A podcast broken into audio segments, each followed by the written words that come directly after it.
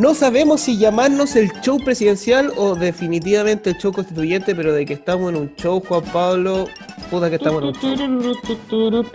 Oye, medio circo que... Volvió la temporada de circos. Circo Timoteo, Circo Las Montini. Oh, que la cagaron. Oye, pero la debacle de la derecha, tenemos a candidato a la tía Pikachu, o sea, no candidato, constituyente la tía Pikachu. Oye, con una con 5%, 5,42% dentro de 10 años. Bueno, constituyente electa, tía Pikachu.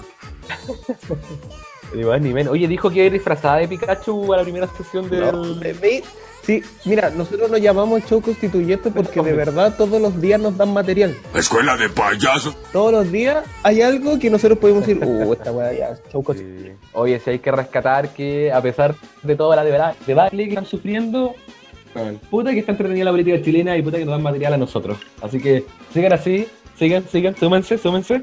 Babosos. Oye, pero ¿sabes qué? Yo, yo tengo que decir algo, porque estoy no enojado, pero sí, eh, no, tampoco molesto, pero Estamos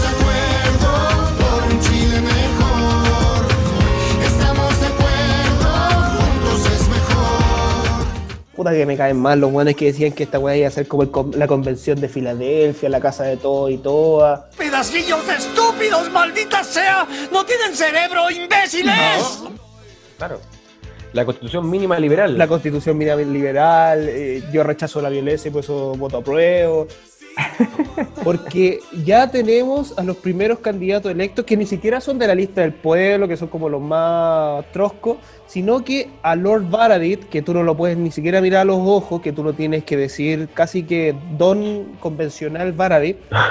Eh, y también tenemos a Vladimir Stingo, que dijo que los grandes acuerdos iba a ser entre la izquierda y que la derecha mira por la ventana. Oye, desde el podio moral de ser la primera mayoría nacional, Pablo. La casa de todos y todas.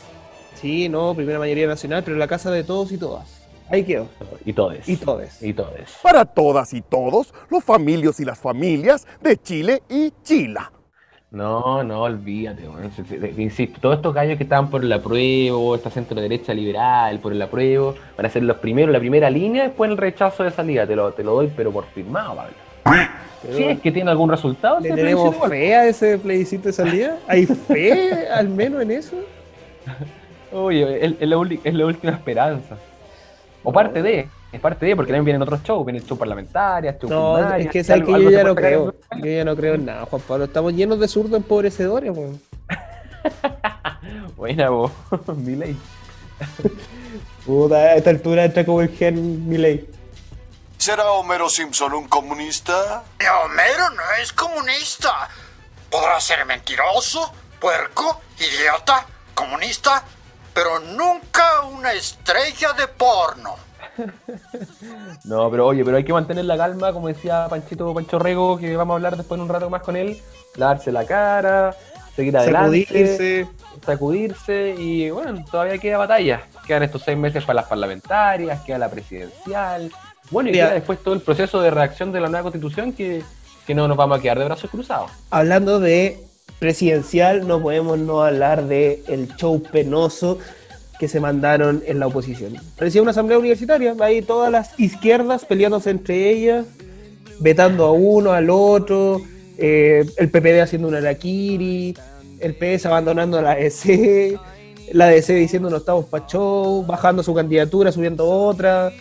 eh, pero alguien final se bajó como cuatro veces y se subió como tres veces. Oye, ¿alguien quiere pensar, por favor, en Carlos Maldonado?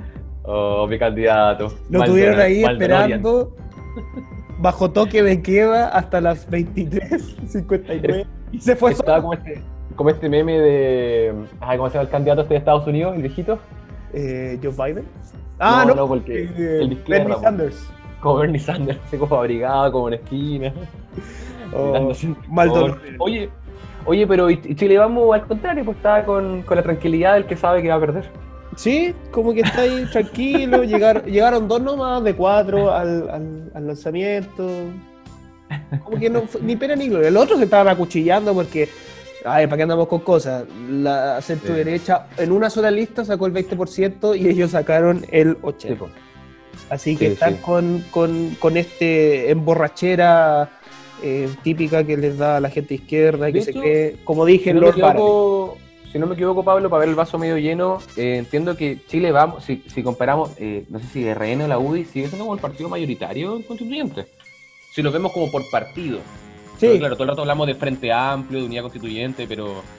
pero sí no la, UDI, la UDI sigue siendo el partido más grande en constituyente, al menos. Bueno, no. Es un vaso medio lleno, pero, pero es como la. No hay, que quedarse tranquilos con eso, sigue siendo un, un desastre. No, no, no existe el tercio. No, no. Bueno, Mm, yo creo que sí existe, solo que está en, está en otro lado, está en el otro lado. por la cresta. Está la tía Pikachu, Lord Baradit y toda esa, toda esa gente. Oye, oye, pero antes de cerrar, antes de pasar con nuestro querido Pancho Orrego, Que no es el candidato. que no es el candidato, dicho sea de paso, no nos alcanzó para ser el candidato, hay que reconocer también a, a los invitados que salieron electos, Pablo. Sí, a la Constanza Juve, eh, Narla Raín, Grande, la conejo.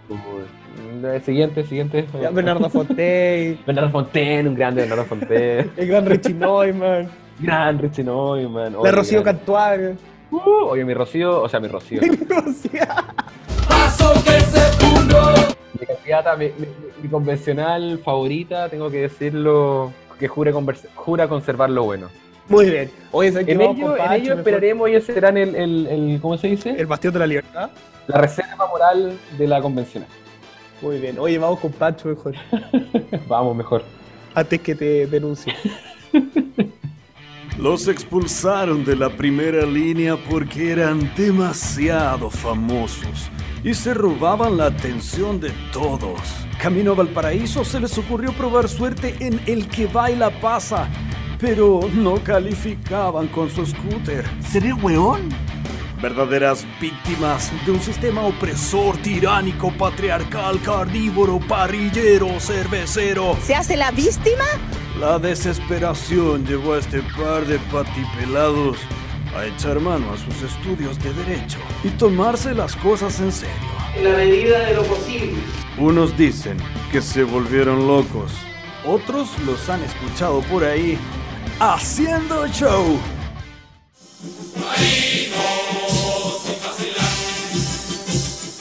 Viernes 21 de mayo, 16 con 2 minutos Ya partiste mal, Juan Pablo.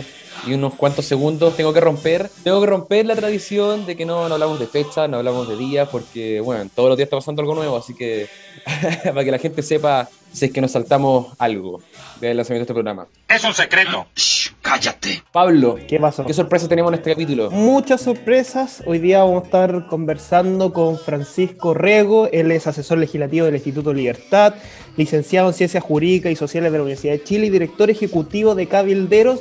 Y lo vamos a estar preguntando para estar comentando esta noticiosa semana y sobre todo por el desastre y la debacle que ha tenido la derecha, al menos en la elección constituyente. Después vamos a estar discutiendo sobre eso, pero pero al menos fue un desastre quizás comparable con el año 69, con el Partido Liberal. Algunos dicen 65, pero yo creo que el 69 es como que el más se asemeja por la cantidad de votos que sacó la derecha en los convencionales. Entonces, ¿cómo estás, Francisco? Hola amigos, muy agradecido de esta invitación, contento de estar compartiendo con ustedes. Yo creo que es una debacle histórica del 64. 7% sacamos en ese año en parlamentaria y ahora estuvimos en el 20. Entonces, comparando históricamente los procesos por los que ha pasado la derecha en estos últimos 100 años, si bien fue un mazazo fuerte, estamos tirados en el piso, compadre, estamos pidiendo agua, pero ya intentando levantarnos, no es el golpe más fuerte que hayamos tenido en la historia. ¿ya? Y por eso yo quiero hacer un llamado a toda la gente que nos está viendo. Del suelo tenemos que levantarnos, nos sacamos la tierrita, compadre, nos limpiamos la cara, nos ponemos una buena chaquetita y nos, y nos vamos de nuevo a, predicar la idea de la libertad porque, no, compadre, no queda otra. Eso de quedarse llorando, son malos y hay que renovar y hay que refundar todo. Amigos, esa no es la derecha. En la derecha nunca hemos hecho eso, nuestros procesos históricos son mucho más lentos. Nosotros necesitamos que hoy día estén todos en la misma parada, desde libertarios, desde liberales igualitarios, desde liberales clásicos, conservadores, anarcocapitalistas. Y el compadre que se quiera poner en la vereda de la derecha, bienvenido sea, ya sean partidos tradicionales, por fuera en agrupaciones, me da lo mismo. Pero ahora hay que agruparnos, porque este 20% es nuestro desde. O sea, no podemos estar más bajo. si en esta elección sacamos un 20%, ya no podemos, en la próxima si sacamos un 18% ya nos vamos para la casa. Entonces lo que nos queda ahora es crecer nomás, crecer y rearticularnos. Oye, Francisco, eh, que- que- quiero partir con una pregunta porque justo viene a tono con lo que con lo que mencionaste recién. O sea, acá, a diferencia de otros momentos, esta debacle, este fracaso fue en unidad. O sea, por primera vez, quizás en mucho tiempo, la derecha fue total y absolutamente unida, por lo menos constituyente. O sea, acá la típica crítica que nosotros le damos a la derecha, que andamos divididos, de que andamos peleados todos con todos. Fue pragmático. Acá no pasó, po. acá estuvimos de republicano a Evópoli, una unión bien amplia, y aún así nos fue peor que el rechazo. ¿Qué- qué- Así es. ¿Cómo miramos eso?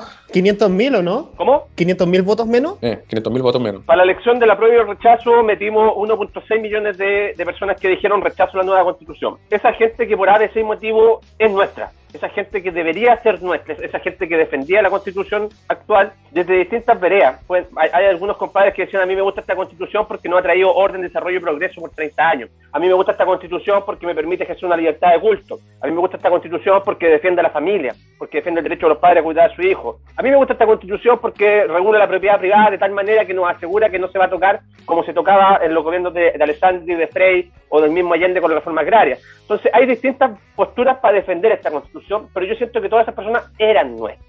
Era gente nuestra que, la perdimos y en, y en la votación del fin de semana pasado, cuando metemos 1.1 millones de personas, 1.150 mil, y perdís 500 mil votos en 7 meses, ese es un golpe que te, te hace un llamado de atención, porque esa gente que por a veces motivo no fue a votar, y ahí yo tengo distintas lecturas. Hay aquellos que pueden no haber ido a votar porque dijeron, oye, a mí no me están dejando desplazarme libremente por la ciudad y este es un estado opresor. Esa gente nuestra.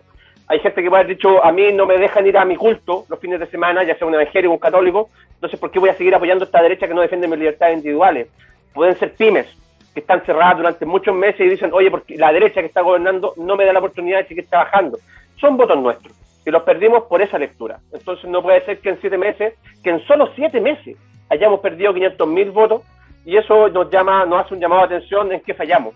Y ahí yo creo que fallamos en varias cosas, principalmente en la falta de firmeza al momento de defender nuestra idea, en sucumbir ante un discurso de la izquierda, al levantar banderas que no son nuestras, banderas como por ejemplo la desigualdad, que no es nuestro tema, nunca ha sido nuestro tema. Nuestro tema es sacar gente de la pobreza, generar empleo, generar riqueza, abrir los mercados, regularizarlos, pero permitir la libertad de emprendimiento, subir los sueldos mínimos, el poder adquisitivo de- de- del sueldo mínimo, ese es nuestro discurso. Y es un discurso bonito, es un discurso bueno, un discurso que en la práctica tiene efectividad. Y cuando nos queremos vestir con ropas que no son nuestras, que es lo que constantemente intentó hacer la centro derecha, de cargarnos hacia la izquierda, de sentarnos en la misma vereda con Pamela Giles, de negociar el 10%, de, de impulsar medidas que nosotros sabemos que no son malas, de impulsar, por ejemplo, el impuesto a los super ricos, el aumento del royalty minero, el aumento del impuesto a primera categoría. Amigos, no son, no, no son nuestra idea, no son nuestra idea. Entonces yo creo que ahí es donde fallamos, en una defensa de nuestro discurso y en, y- en ser cobarde. Hay muy poca gente valiente que está defendiendo la idea hoy en día. Y eso eh, hay que hacer la mea, el, el mea culpa, si no, no nos vamos a levantar. Si seguimos pensando en la presidencial y solo en la presidencial y en ver cómo metemos un poquito más de votos, estamos perdidos, porque la ciudadanía ya nos dijo, no confiamos en los partidos políticos tradicionales, queremos recambio. Y si no escuchamos ese llamado, ¿de qué estamos hablando? Oye, yo quiero poner un más pelo a la sopa. Más Porque todavía. si uno mira los números en concejales, que supone que más y más, más pelo a la sopa, pero en concejales, si uno mira la votación de todos los partidos, que fueron los cuatro separados, tuvieron el 37% de los votos en comparación con el 20% que sacaron los convencionales. Sí. Y ahí uno puede pensar, 33 o no? no, 37, por lo que hice el, el cálculo. Si uno considera el PRI, pero el, PRI, el PRI es cualquier cosa en todo caso. pero Silencio. Sí. sí, bueno, es que el PRI Bueno, sa- sabemos que fue el único candidato del PRI en Santiago y igual era su su eslogan de, de campaña. Caramori, Camaracori, Coremori, ni siquiera sé cómo se pronuncia su apellido. Oye, pero en ese caso, eh, ¿tú crees que se quedaron, no fueron a votar o derechamente algunos quisieron, como dice Caneo, acrecentar las contradicciones en algunos casos? ¿O ya están chatos de verdad de los partidos de centro derecha tradicionales? ¡Aburrido! A mí me encanta ese concepto. Porque yo sé que Caneo va, Caneo va a votar por Jadwe. ¡Estúpido! No, no, no, Boric, ahora me cambié de manto. A mí me gusta ese concepto porque los, los que hemos hecho política universitaria y, y Sí. venimos de esa escuela, de, de haber, de haber peleado los espacios con, con la gente del Frente Amplio, de haberlos visto de chiquititos estos compadres, yo, yo te puedo contar un par de anécdotas. Por ejemplo, yo partí haciendo política en la Chile y en ese momento no había ninguna agrupación de derecha y fundamos la CDU, la Centro Derecha Universitaria. Y en ese momento, por ejemplo, yo le competí de centro alumno a, a Gonzalo Inter. Y en primera vuelta le gané. O sea, así de penca la Inter. La derecha ganándote en la Chile. competí contra la Camila Vallejo en la Federación de Estudiantes para Chile, en el 2009, 2010. Me triplicó en votos. El Partido Comunista ahí eh, en máquina. Cuando Gabriel Boric era presidente del centro alumno, el año 2008, 2009, yo era el consejero de federación de la escuela, que era como el que le hacía el peso al presidente del, del centro alumno.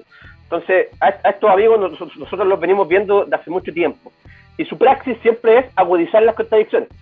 Y este es un concepto que quizás en la política tradicional no se escucha mucho, porque viene del asambleísmo universitario. Y lo que estamos viviendo en Chile es básicamente pescar la Chile, pescar la UPLA, pescar la UTEM, pescar la USACH, y decir, ya compadre, ahora usted hace política a nivel nacional.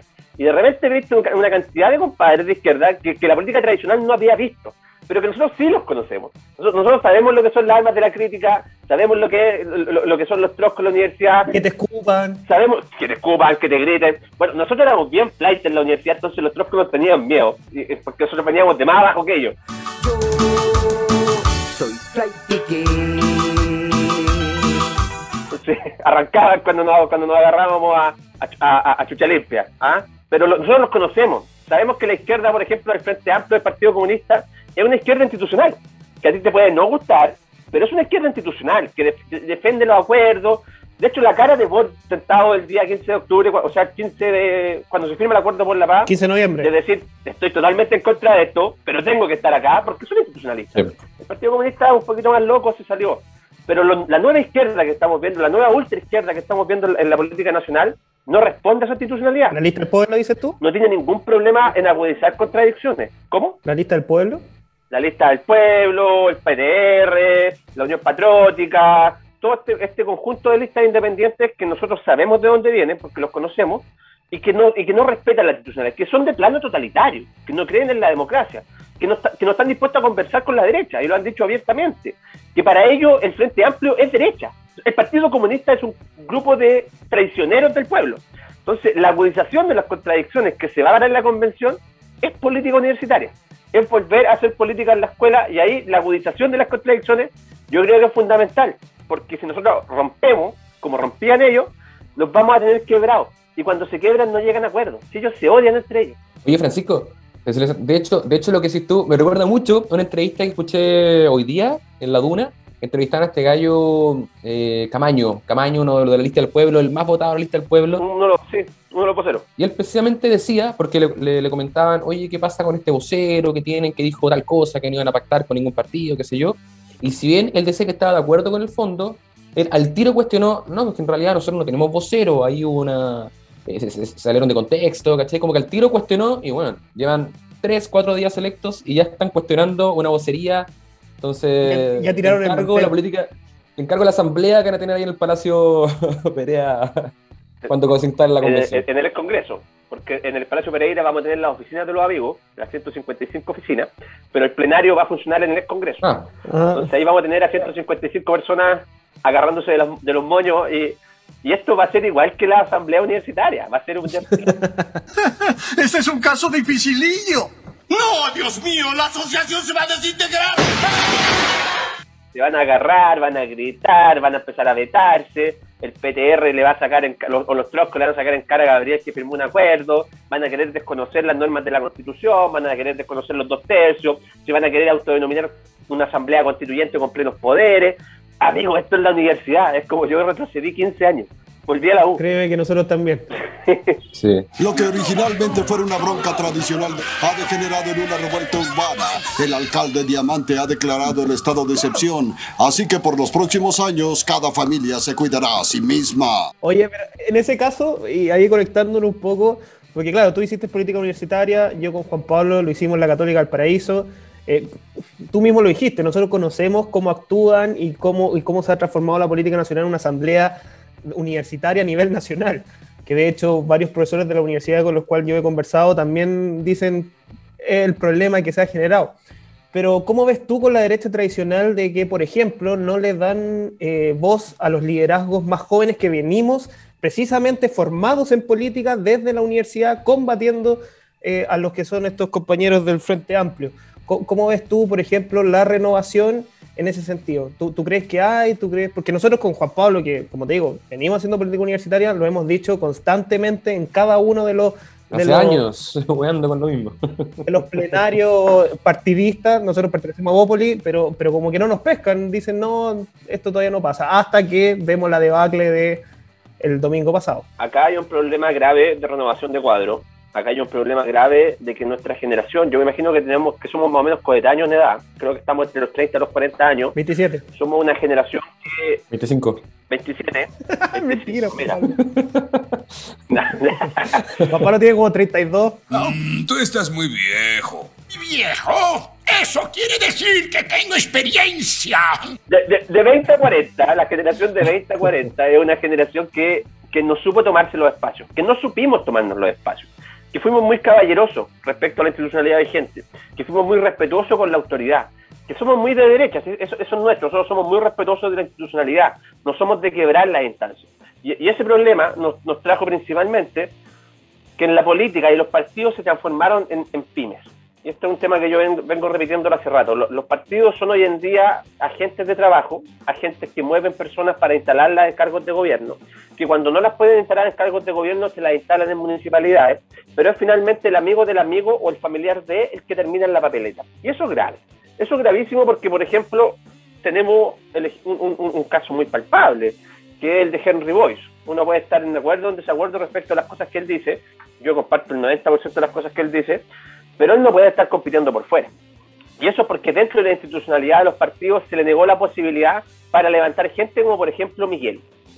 Y eso tiene que ser, eh, si eso no nos hace sentido, de que un abogado constitucionalista de la Católica, con- sacando un magíster en Derecho Constitucional, que ha escrito libros sobre teoría constitucional, lo bajen por Miguelo, eso te hace pensar en qué está la derecha en este momento. Si, a mí, si yo, que soy un, militante de, medio pelo, de un partido político tradicional, me bajan porque mi apellido no es el apellido que corresponde en el distrito que yo quería competir para colocar efectivamente a los hijos de, a los sobrinos de, a los hermanos de, y no nos dan el espacio a nosotros que venimos de esa política universitaria, que sabemos cómo dialogar con ellos en la asamblea, y que, y, que es más importante, tenemos la valentía de hacerlo, si no sale gratis. Lo que, lo que, lo que, por ejemplo, hago yo en, en medios de comunicación, a mí no me sale gratis. No, no, es, todo color de rosa, no es que me llegan puras felicita- felicitaciones. Al contrario, te llegan mucha chuchada, mucha agresividad, y uno tiene que estar ahí de forma valiente defendiendo porque lo que, lo que buscan estos amigos de izquierda es amilanarte, es tirarte para abajo, es asustarte a través de la funa. Y son pocos los que tienen la valentía de hacerlo. Y eso viene, yo creo que principalmente de la juventud. ¿Y qué pasa con los partidos políticos tradicionales? Se cierran. Se cierran y lo que, y lo que buscan es renovar sus cuadros desde la institucionalidad vigente. Son los mismos los que se están peleando los espacios. Son los mismos los que, por ejemplo, un ejemplo más palpable todavía. Estamos hablando de que queremos renovar la política, queremos no- nuevos rostros, queremos gente joven, y nuestro candidato presidencial mejor posicionado en las encuestas perdió en 1999 contra Ricardo Lagos, hace 20 años. Esa es la renovación que está planteando la derecha de cara a la ciudadanía, Lavín. Y no ha ganado Entonces- ninguna elección fuera de, de las Condes. También. Santiago. Pero 20 años, amigo, 20 años perdió contra Ricardo Lago y seguimos presentando el mismo candidato. O sea, ¿de qué renovación estamos hablando? ¿Cuántos diputados jóvenes tenemos en el Congreso que le hagan la pelea a la banca estudiantil del Frente Amplio? Ellos tienen 17, casi 20. Yo te podría contar con la mano nuestros diputados jóvenes. Y, y- y por ahí, o sea, un Guillermo Ramírez de la UDI, bacán, es un compadre que defiende bien la idea. Un Diego Chalper, bacán. Un Diego Pausen, bien. ¿Quién más? ¿Quién más? Entonces ahí te vais quedando corto en nombre. ¿A quién más tenemos? Penole A ya no está. Que la conocen dos personas. Entonces, ¿y, y quiénes son nuestros voceros en el, en- en el Congreso? Moreira. Entonces, entonces ¿cómo queríais cantar a una nueva generación de, de- de gente de 40, 50 años, que ya, y, y- y nosotros de 30, que ya no tenemos encima el, el- el problema del régimen militar, que ya no tenemos por qué hacernos cargo de ello, pero seguían enarbolando esas banderas de, levantar a la derecha en torno a la defensa de Pinochet? Compadre, en algún momento tenemos que, hacer un cambio de switch y hablar con un discurso distinto, plantearnos de forma distinta frente a la sociedad, tenernos ideas renovadas, pero dentro de- de nuestros mínimos comunes y humanizar el discurso. ¿Cómo no somos capaces de humanizar el discurso? Tanta cifra que le gusta a la derecha. Al segundo piso de la moneda, esa tecnocracia y me van a disculpar, pero esa tecnocracia de la Pontificia Universidad Católica que se toma el segundo piso de la moneda y, y- y no son capaces de tener asesores con un poquito más de calle, que sean un poquito más rotos incluso, que te hablen con un par de chuchaditas más de por medio, o que te puedan decir, mira, esto no es así, ¿cachai? En la práctica esto no es así. Entonces, cuando te rodeáis de puros tecnócratas, y, y ya falláis en la tecnocracia misma, o sea, cuando nosotros levantamos, por ejemplo, el, el FOGAPE o levantamos las ayudas sociales, y somos el, pa- el país que más Oye, platita perdona- ha perdona, colocado Francisco. la mesa, Pero que, que yo igual soy bien crítico, pero, pero quiero hacer un paréntesis, no sé si Pablo estará de acuerdo con, con reconocer al menos, al menos y quizás mínimamente eh, a Belolio. Jaime Belolio eh, hizo algo que nosotros esperábamos hace tiempo, que era por lo menos meter en su equipo a cabros que quizás igual son de la católica, que quizás igual vienen de... pero participaron en la política universitaria, que recibieron las críticas, y ahí tiene a la chica, me acuerdo que conociendo, tiene a Juan Pedro Luz, tiene a Sande, que son gente que por lo menos Algo, sí. yo es la primera vez que veo un gesto político de involucrar a las personas que tienen la experiencia en política universitaria, que puta que es valorable y puta que, que es importante, y lo hemos visto acá en la región, lo hemos visto en Santiago, que es súper importante. Sí, yo los conozco, conozco varios de ellos. Juan Pablo Lars es un gran amigo mío, también guanderino, al igual que yo. De hecho, de ahí nos conocemos. Lo conocemos también. El Juan Pablo Rodríguez, que hizo una gran campaña en la Quinta Costa. Tenéis para el interior a Ruggero Coxi por parte de Renovación, que también viene de la política universitaria, Solidaridad. Tenéis a la Pacha Arpentín en la octava, que es una cabra que viene de la Fundación Libertaria o, Liberal Re- Reformista. Pero al mismo tiempo dejaste en la misma octava región abajo a Fernando Peña, que es un tremendo, un tremendo elemento, nosotros ex subsecretario, o sea, ex seremi de, Educación, que hubiese hecho una tremenda campaña, pero le pasaron la boleta por el linterna haber estado en la lista opositora. Y, y eso pasa mucho en la derecha. Los sables se empiezan a afilar y después de una elección empiezan a cortar cabezas. En vez de armar unidad, en vez de potenciar a los cabros jóvenes que vienen de distintos lotes, te cortan. Y eso se ve mucho en los partidos tradicionales. Pero si- a, pesar de todo eso, la ODI igual te mete, por ejemplo, a un Eduardo Cretón dentro de, de la convencional, que es un cabro que viene del movimiento gremial de la Católica, que ha sabido lo que es pelear las instancias contra, contra la democrática. Rica- el Ricardo Neumann Sí. también, que se, que se- que se metió. Dejaste, por ejemplo, afuera a Pereló, que venía también de Solidaridad. A nosotros se nos quedó afuera la chica Susana Plan, que fue consejera de escuela en la Facultad de Derecho de la Chile, abogada de Chile. Se nos quedó afuera Marcos Vargas, que fue secretario ejecutivo de la FECH. Se nos quedó afuera por 500 votos. O sea, estuvimos ahí peleando. Y para hacer nuestra, nuestra, nuestra primera incursión en política nacional, no nos fue tan mal, porque hay, hay que decir que los presupuestos que manejamos nosotros no se comparan con el presupuesto de Cristian Monkever, que el partido le pasa 25 millones de pesos y al resto de los candidatos les pasa cuatro y medio. A un exministro, exdiputado y todas las cuestiones que queráis, más conocido que todos nosotros juntos. Y fue Y en arrestado cambio, por, nuestro por la cabro- Tere Marino, ¿viste? Y, y- y arrastrado y doblado por la tele. ¿cachai? Y en cambio nuestros cabros con, con campañas de, de 10 millones de pesos, que la gente le da 10 millones de pesos alto, no amigo, 10 No, millones de pesos no es nada. Para un distrito completo, Estás, estás- estás compitiendo con campañas de 70 millones, 80 millones, 100 millones. Y tú con 10, con 10 millones de pesos, prestando plata, levantando plata con, los amigos, le, sacaste la misma cantidad de votos de 4.000, 5.000 que un compadre que metió San Lucas. Y eso, eso te, te, te dice mucho. La política se tiene que hacer caminando, en la calle, recorriendo, golpeando cuanta puerta tú puedas golpear. La campaña aérea ya no sirve. Eso de solamente los medios de comunicación no sirve. Apoya, claro que sí. Twitter te sirve, los medios de comunicación te sirven, sí. Pero nada reemplaza el saludo a la señora en la feria o el puerta a puerta en, la- en la- en las comunas y en los territorios. Entonces, yo creo que ahí nosotros dimos cátedra, los jóvenes, de cómo hacer campaña, porque con muy pocos recursos logramos darle pelea a gente que lleva años metido en esto. Y si eso no es un llamado de atención y un, y un remesón para las cúpulas tradicionales, se nos vienen tiempos difíciles. Lo mismo pienso. Oye, o más profundo incluso, porque ni siquiera solamente esto se re- ni, ni siquiera se solamente a la campaña. no rechazo, no rechazo. Se reduce incluso no solamente a la campaña, si, si, si algo, yo creo que es como el mantra que hay que ponerle casi. Si no voy a colocar un nombre a un capítulo del proceso que vimos el fin de semana, es algo que he escuchado mucho que es mapa no es lo mismo que territorio, que lo han dicho hasta el cansancio en todos los programas, en la Sí. radio.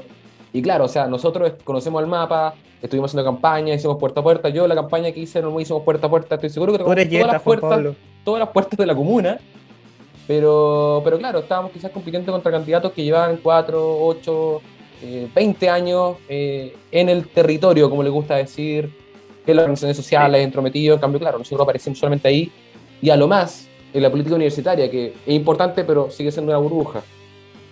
Sí. Ahora, ¿cómo, cómo- cómo contrarrestamos eso? Si esa es la pregunta de fondo, ¿cómo damos vuelta a ese panorama en el que efectivamente el concepto de territorio y, y- y mapa lo, lo han instalado muchos los cientistas políticos? Pero ¿cómo tú lográis meterte en esa realidad cuando efectivamente tus cúpulas tradicionales no, no han estado metidas ahí? Entonces llevemos esto a jerga futbolística, llevémoslo al fútbol. Lo que tú necesitas es un veedor, tú necesitas un busca talento de nuestros que día tras día a recorrer los territorios, a hablar con las juntas de vecinos, con los clubes deportivos, con las asociaciones de la sociedad civil que se agrupan en torno a distintas demandas, desde las demandas indígenas, feministas, territoriales, del agua, de las, de las cooperativas, de la vivienda, etcétera, y vais viendo identificando gente que piense como nosotros. Y esa persona tiene que hacer la pega de, tirarle un contrato. ¿Cachai? Entonces a, esa persona que conoce el territorio mejor que alguno, tú lo traes, pero le abren las puertas de participación. Y no lo contratas y no, lo metes dentro de la estructura partidista, no, ahí, ahí te vas a equivocar de nuevo. Le abren la posibilidad de competir dentro de las instancias que nosotros tenemos, porque los partidos son importantes en esta pasada, porque te permiten levantar candidaturas sin cumplir con los requisitos de la, recolección de firmas. Y esas personas hay que sumarlas. Y yo voy a ser muy, muy majadero con esto. Tuviste un Francisco Rego, no yo, sino que mi papá postizo, que compitió en el Distrito 11, que era un tremendo candidato, pero por competir por fuera se perdió. Un Henry Boyce, lo mismo, por competir por fuera se perdió. ¿Y por qué pasó eso? Porque los partidos fueron egoístas. Fueron egoístas con la gente nueva, porque pensaron que se las sabían todas, porque pensaron que esta era una, una, una llegar y llevar y poner los candidatos tradicionales y pensaron que así íbamos a ganar. Y no, pues, la gente nos dio cátedra de que lo que no querían era precisamente los mismos rostros, querían gente nueva. Entonces yo creo que esto tiene que ser muy en términos futbolísticos. Hay que buscar talentos, contratar esos talentos y hacer que se sientan motivados a participar dentro de la institucionalidad en las elecciones por nosotros, defendiendo nuestras ideas. Oye, yo ahí tengo una pregunta que quizá un poco más metido a, a lo que es la FPP. Claro, yo creo que los partidos necesitan necesariamente eh, hacer una renovación de cuadros, punto uno, y dos, lo que ustedes estaban diciendo de meterse más en los territorios. Pero te quiero llevar un poco más a lo fome, que la discusión o los cuchillos largos que se están dando entre los centros de estudios de la derecha, que en vez de proponer algo, lo único que están es apuntándose con el dedo, culpándose entre el IES a la FBP y así sucesivamente. Eh, ¿qué, qué opináis de eso? No, yo creo que no, no debería ser hoy ese el camino de, de apuntarnos, porque ya lo tuvimos. Esa misma discusión la tuvimos el 2013, tuvimos todo el gobierno de HL discutiendo, pensando, leyendo libros, para llegar al, al gobierno de, de, Sebastián Piñera, pero nuevamente cometer los mismos errores que cometieron en Piñera 1. Entonces, ¿cómo ve esa discusión al menos? Oye, perdón, la mayoría de esos centros de estudios formados precisamente para combatir lo que pasó el año 2011. Y de años Claro. después... Seguimos haciendo lo mismo. Ahí estamos. Te puedo invertir la pregunta. ¿Conocí alguna página web, alguna red social, en donde estén todos los centros de pensamiento de derecha con, una, con un consolidado de todos los programas educativos que ofrece cada uno de ellos? Para que un compadre de derecha, como yo, o un, un cabro que nos está escuchando en la casa ahora diga, "Mm, a mí me interesa esta idea, veamos qué me ofrecen. Que haya un consolidado de libertad de desarrollo, de Instituto Libertad, de Fundación para el Progreso, de Nuevamente, no sé, de, de todos los centros de estudio que tenemos hoy en día pululando por ahí. ¿Existe una coordinación entre todos ellos? No, no existe.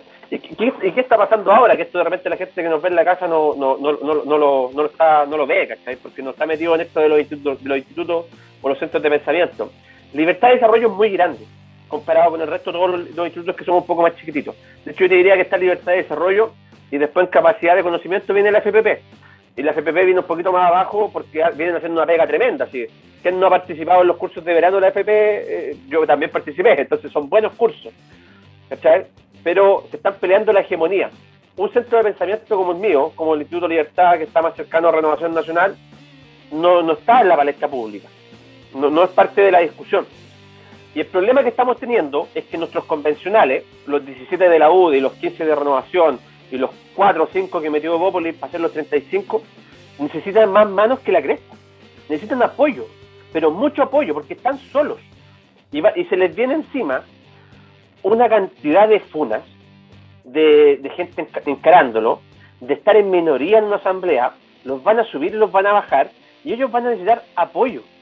Apoyo, si eso es todo lo que van a necesitar. Un- un- una minuta sobre parlamentarismo, sobre presidencialismo, van a necesitar una minuta sobre tribunal constitucional, porque no son todos expertos en derecho.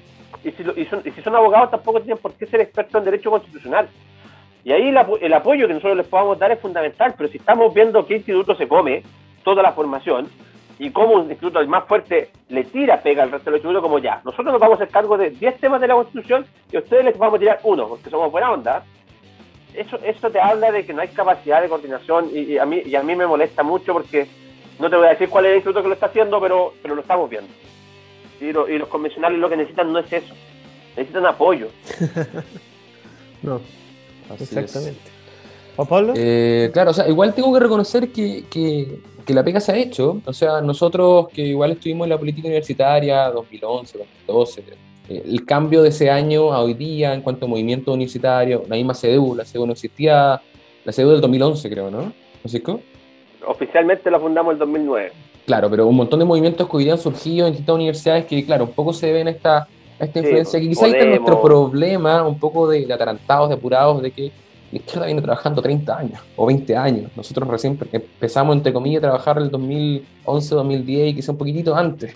Entonces, y ahí mi principal duda, Francisco, porque te, recién te comentaba, mapa no es lo mismo que territorio, empezar a meterse en, en las poblaciones, las comunas más populares, salir del distrito 11, distrito 10, pero esto va a tener fruto en muchos años más. Y mientras tanto tenemos la elección en seis meses más. Mira, yo ahí tengo un doble. Entonces a mí me preocupa, ya perdimos la constituyente, pero ¿qué, plante- qué, qué propones tú o qué crees tú que va a pasar ahora en seis meses más, en noviembre, más que la presidencial? La parlamentaria, que yo creo que esa hoy día es la madre de todas las batallas después de esta, esta catástrofe del, del- y los cores. Son varios los factores. cores, y los cores. varios factores. El, el primer factor que yo te voy a, a- a- a- a poner sobre la mesa es que para mí el distrito 11 sí es muy importante, porque es nuestra reserva en votos. Entonces no podemos hacer política desde la crítica hacia, hacia el distrito 11. Lo que tenemos que hacer es impulsar el distrito 11 y que el distrito 11 sea el trampolín político para nuevos rostros. ¿A qué voy con esto? Y que quedó muy, muy demostrado en esta elección. Llevaste en el distrito 11 una Marcela Cubillo, que es sandía calada, pero sandía caladísima. O sea, ella iba a arrasar y todos sabíamos que iba a arrasar. Pero le sumaste a la Connie Hoof. Y la Connie Hoof, más allá de ser conocida hace seis meses, un año, no era un rostro conocido entre la derecha. O sea, lo- los que estamos ligados al derecho constitucional lo sabemos, la conocemos, sabemos quién es ella. Pero la Marcela tuvo la gracia de que arrastró un rostro nuevo. Eso es lo que tiene que hacer el distrito 11. No puedes llevar cuatro sandías caladas. Tienes que llevar una sandía calada que arrastre a una sandía nueva que pueda ser un rostro y un referente para la política a nivel nacional. Y eso en esta pasada lo hizo muy bien el Distrito 11. Por ende, yo no soy crítico del Distrito 11. Por el contrario, creo que juegan un rol fundamental, pero que no puede solamente ser la Marcia Cubillo compitiendo con otro rostro potente. Tiene que ser ella con un rostro más desconocido, cosa de que de- desde el 11, profesionales. Ahora, ¿de dónde vienen nuestros convencionales? No vienen todos de allá. Tenemos solamente cuatro del Distrito 11. Tenemos dos del Distrito 10, uno del 8, uno del 9. Nos quedamos con ninguno del 13 y con uno del 12 arrastrado por paridad de género. Entonces, y el resto de tus convencionales, el resto de los veintitantos, vienen de regiones. Y vienen entonces de territorios distintos que no son precisamente la alta alcurnia de la política o, o- del voto de la derecha. Entonces, no nos quedemos tanto con ese discurso de que nosotros hacemos política solo en el barrio alto. No. Metimos, por ejemplo, Ruguero en el distrito 6, que es, un- es zona, que lo- en la quinta exterior, que nosotros la conocemos, en la quinta costa, al, almirante Arancibia y, y el ex intendente Raúl Celi, en, en la cuarta metimos a Ronald, a Robert, perdón. Entonces, vamos metiendo gente en distintas instancias. Sin duda no es tan importante como el 11, pero yo quiero, no, no- no quiero a- llegar a ese discurso que a mí me molesta mucho, sobre todo desde, desde el lado de Renovación Nacional y los lados más progresistas de Renovación Nacional, de criticar y instalar un discurso de lucha de clase. ¡Ay, contra el 11, contra el 11! No. Acá somos todos iguales y tenemos que todos tirar el mismo carro para el mismo lado. El segundo punto que tenéis que tener sobre la mesa es que las reglas de esta elección van a ser distintas. Y ese es un temazo. ¿Por, por qué? Para esta elección, con la modificación constitucional mediante disposición transitoria, tú bajaste los requisitos para que los independientes pudieran formar listas. Y los bajaste harto. Entonces bajaste un 0,5% por cada una de las candidaturas independientes que van a participar a 300 firmas por lista. Y ese es un cambio brutal para que los independientes puedan participar. Entonces vamos a tener que ver si la clase política tradicional, la que está hoy en día en el Congreso, vuelve a modificar las reglas del juego para permitir la incorporación de estos independientes. Si lo hacen, claro, podría repetir la misma elección que tuviste este fin de semana. Pero si no lo haces, el panorama es muy distinto, porque no van a competir las listas de independientes, las 70 listas de independientes que ocurrieron esta vez. Y eso va a depender de la voluntad política que tengamos dentro del Congreso. Por eso yo creo que hay que, hay que tener la capacidad de hacer la distinción y estar muy atento respecto de lo que van a hacer nuestros, nuestros congresistas, si cambian o no cambian las reglas del juego. Porque si las mantienen, creo que se podría repetir la parlamentaria 2017. y no precisamente la elección de este fin de semana. Si cambian las reglas del juego, claro, se te podría volver a repetir la parlamentaria del 2016. Entonces, todo va a depender de las reglas del juego. Oye, ya estamos llegando al final de, de este capítulo. Muy rápido? interesante por lo demás. Sí, ya estamos más de 30. Uh, Bueno, Así que no, yo. Ya, pelón, déjala hablar. Ah, son programas cortitos. Sí, son, Sí, son bueno. programas al hueso. programa Millennial no me tiene atención, así que. Sí, no, no escuchan Se 30 tanto. segundos, 30 segundos, listo. Me aburro. Nada más. Claro, mucho texto, pero en este caso mucho, mucho audio. Oye, eh, me gustaría que pudieras tú hacer una reflexión final con respecto al panorama que se nos vienen. Eh, yo creo que igual va a ser duro, igual nos vamos a terminar, perdón la, la palabra, pero nos vamos a terminar acuchillando. Ahora nos acercamos a nuestro destino final, donde nada puede mal ir sal. Eh, salir mal. Eh, es lo primero que sale mal. Veo a muchos con la intención de culpar al otro. ¿Cómo ves tú que se viene en estos momentos? Si es que va a haber una renovación o no, si es que la pelea en la constituyente eh, con la gente que hay hoy en día va a existir algún eh, punto de opinión, al menos para poder contrarrestar quizás en el plebiscito salida. ¿Cómo lo ves tú? Esto se va a poner feo. Mira, lo primero que te voy a decir es que yo voy a ser un poquito políticamente incorrecto. Muy bien, nos porque gusta. creo que, no, creo que no nos podemos rearticular en torno a una candidatura presidencial. Creo que de ahí ya partimos mal. Cuando solamente estamos preocupados de ver cuál va a ser el candidato del sector y no estamos preocupados de ver cómo se están articulando los centros de pensamiento de la derecha, ya estamos mal. Porque eso responde a las lógicas antiguas. Entonces, independiente de cómo nos vaya en la primaria, independiente de cómo nos vaya en la presidencial, creo que estamos muy equivocados si lo que no, si lo que no hacemos es precisamente reformar a nuestras bases y buscar nuevas bases y renovar nuestras bases. Y eso, eso, eso es lo principal. Entonces ahí, ahí yo primero hago un llamado a los, centros, a los centros de formación de nuestro sector a que apoyen a los convencionales. Si eso es lo principal que se nos viene ahora. Van a estar muy solos y, están, y van a estar bajo una presión que muchos de ellos nunca han vivido antes, porque son realmente muchos rostros nuevos. Y hay gente que no está acostumbrado a, a la política universitaria donde la agresividad, la funa, Fuerte. es norma de cada día. Y eso hay que prepararlo, porque, porque se nos van a asustar. Y si se nos asustan, se nos pueden ir. Y eso es grave.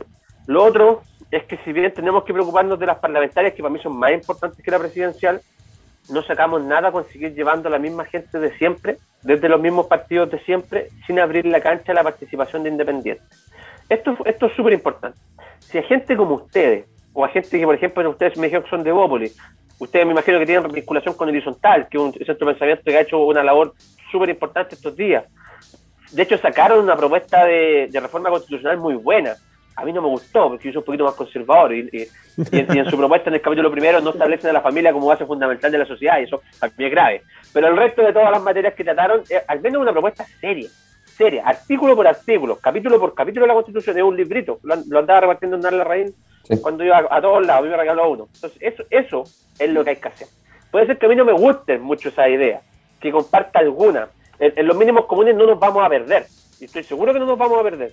Pero si no hacemos esa pega, que es la pega de formación de cuadros, si no hacemos lo que está haciendo, por ejemplo, el leadership, lo que está haciendo la Fundación para el Progreso y lo, y lo que hacen los centros de pensamiento que, que, imparten clases gratis por internet, estamos perdidos. Y eso requiere una renovación de los cuadros para que nuestra generación, mi generación en particular, no tanto la de ustedes que son más chiquititos, Caneo no tanto, pero mi generación, la de 35-45, se tome los espacios se tomen los espacios. O sea, si en esta pasada no te dan la posibilidad de participar, yo creo que seriamente hay que pensar renunciar a los partidos tradicionales y armar un referente nuevo de gente joven. Y eso va a depender de las cúpulas partidistas. Nada más que eso. Muy bien. Mm. Nos queda mucho, mucho de pensar y mucha.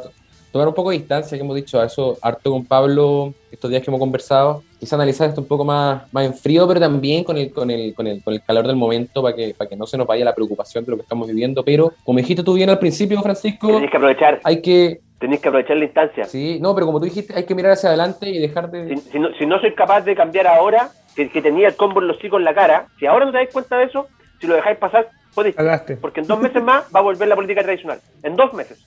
Es ahora. Y si no es ahora, jodiste. No, perfecto. Y como decís tú, al final hay que mirar adelante, dejar de llorar un poco sobre lo que pasó el sábado domingo empezar a pensar ya, eh, como decís tú, más que en las primarias, incluso más que en noviembre, empezar qué va a pasar con estos partidos ya conformados y de pronto si se, se, se, crea la necesidad de, de, del atrevimiento, del coraje, de la valentía que hay que reconocer, de los Boric, de los Jackson, qué sé yo, de que salieron de la, de la, de- de la zona de confort y pues, crearon su movimiento de 10 personas, que después fueron 20, después fueron 100, después fueron 1000 y después se convirtieron en lo que, en lo que desembocó este fin de semana. Oye, Francisco, muchas gracias por... Siempre, le- siempre alargamos la conversación un poquito, pero no me, no, no me puedo quedar preguntando si el Frente Amplio y el PC se va a comer a la centroizquierda. ¿La va a de aquí a ocho meses más? Amigo, ya se la comieron. Agrega la lista del pueblo, yo Ya la lista del pueblo se los comió incluso a ellos. ¿Pero tú crees que no tiene ninguna posibilidad No, no, de, pero- de A, a nosotros nos fue mal. A nosotros nos fue mal como derecha, nos fue, nos fue súper mal. Estamos en un 20% de los convencionales cuando nosotros históricamente somos un 30 o un 33. Pero a la centro izquierda le fue horrible. Te- te- tú tenías la democracia cristiana hoy en día con un convencional. El Sí. partido político que yo creo debe ser de los más importantes en los últimos 100 años de nuestro país, con un convencional. Tienes al PPD, que es un partido netamente instrumental, que se creó para supuestamente impulsar la socialdemocracia desde la izquierda, con tres convencionales. Tienes un partido radical, que debe ser el partido histórico más institucional de nuestro país. Desde, desde la creación del Partido Radical, ellos siempre han negociado con nosotros históricamente. El Partido Radical es un partido institucionalista que se queda con cero convencional. Porque Pero tiene un presidenciable muy importante que hay que destacar, eso no, no, no, no lo saltemos. Quedó hasta el último minuto esperando. Tiene un presidenciable que probablemente sea el futuro, Ah, Maldonado. el futuro para Chile. Sí, claro. Por favor, no nos saltemos Esta ese, es la sección de humor del programa, ¿no? Aquí, aquí es donde echamos la talla. no nos saltemos eso, por favor. No, no. eh, O sea, y, no- tenía el Partido Socialista con 15 convencionales, entonces a nosotros nos fue mal, pero a ellos les fue horrible. Y se los comió la izquierda. A la centro izquierda se la comió la izquierda. Y acá, lo y, y acá el análisis político más, más relevante no es que la centro izquierda haya sucumbido ante la izquierda, es que dentro de la izquierda el Frente Amplio se come al Partido Comunista. Eso es brutal. Que el Partido Comunista baje su representación respecto de la parlamentaria de 2017 a la convencional de 8 a 6 convencionales constituyentes, eso te, dice- te dice mucho. Porque estos cabros del Frente Amplio se las traen. por todo. Porque ganarle al Partido Comunista, uff, uff, que es difícil. Oye, ya llegamos al final. Muchas gracias, Francisco. Espero que nos volvamos a encontrar en algún momento y que sea más auspicioso el panorama del el que tenemos actualmente. Muchas gracias por la conversación. No, gracias a ustedes. Gracias por las guayaberas. No, se nos olvidó comentar eso. Nosotros hicimos la campaña del rechazo, las guayaberas por el rechazo, me acuerdo, el año pasado. Así que qué bueno Sí, ver una guayabera. guayabera, la tengo ahí arriba. No, pues, bueno, ya, ya, la nos traicionaste vos, Pablo, pero, pero, pero aquí firme con la, con la camiseta puesta. Gracias, Francisco. Eso. Eso. Muy agradecido la instancia, amigos. Yo estoy feliz de participar en todo, en todo tipo de canal que esté difundiendo las ideas correctas, que son las ideas de la libertad, porque son las ideas correctas, la- las ideas de la libertad de emprendimiento, la- las ideas de una sociedad libre, la- las ideas de que el Estado sea lo más chiquitito posible y que la sociedad civil sea la que se empodere. Son las ideas correctas, son las ideas que han demostrado sacar a los países de la pobreza, son las ideas que generan riqueza y son las ideas que generan que la gente viva mejor. Y eso es lo importante. Entonces, cuando quieran invitarme, yo feliz, estoy en una campaña personal de estar en cualquier instancia en la que me inviten y Bacán. agradecido, muy agradecido y solamente los invito a seguirme en mi Twitter, que es mi principal herramienta y arma de trabajo hoy en día, arroba Pancho Rego G. Así que, por favor, a seguir. Así que a darle me Perfecto. gusta y retuitear ahí. Sí, sí. Hay que tomarse ese campo de batalla también. Dice cosas elocuentes. Oye, ya, que, que ¿Mm? nos está to- sonando la chicharra, nos va a empezar a retar Ya. Triviño ahí de... ¡Apúrense! Así que gracias, Francisco, te pasaste. Nos vemos, chao. Chau, chau.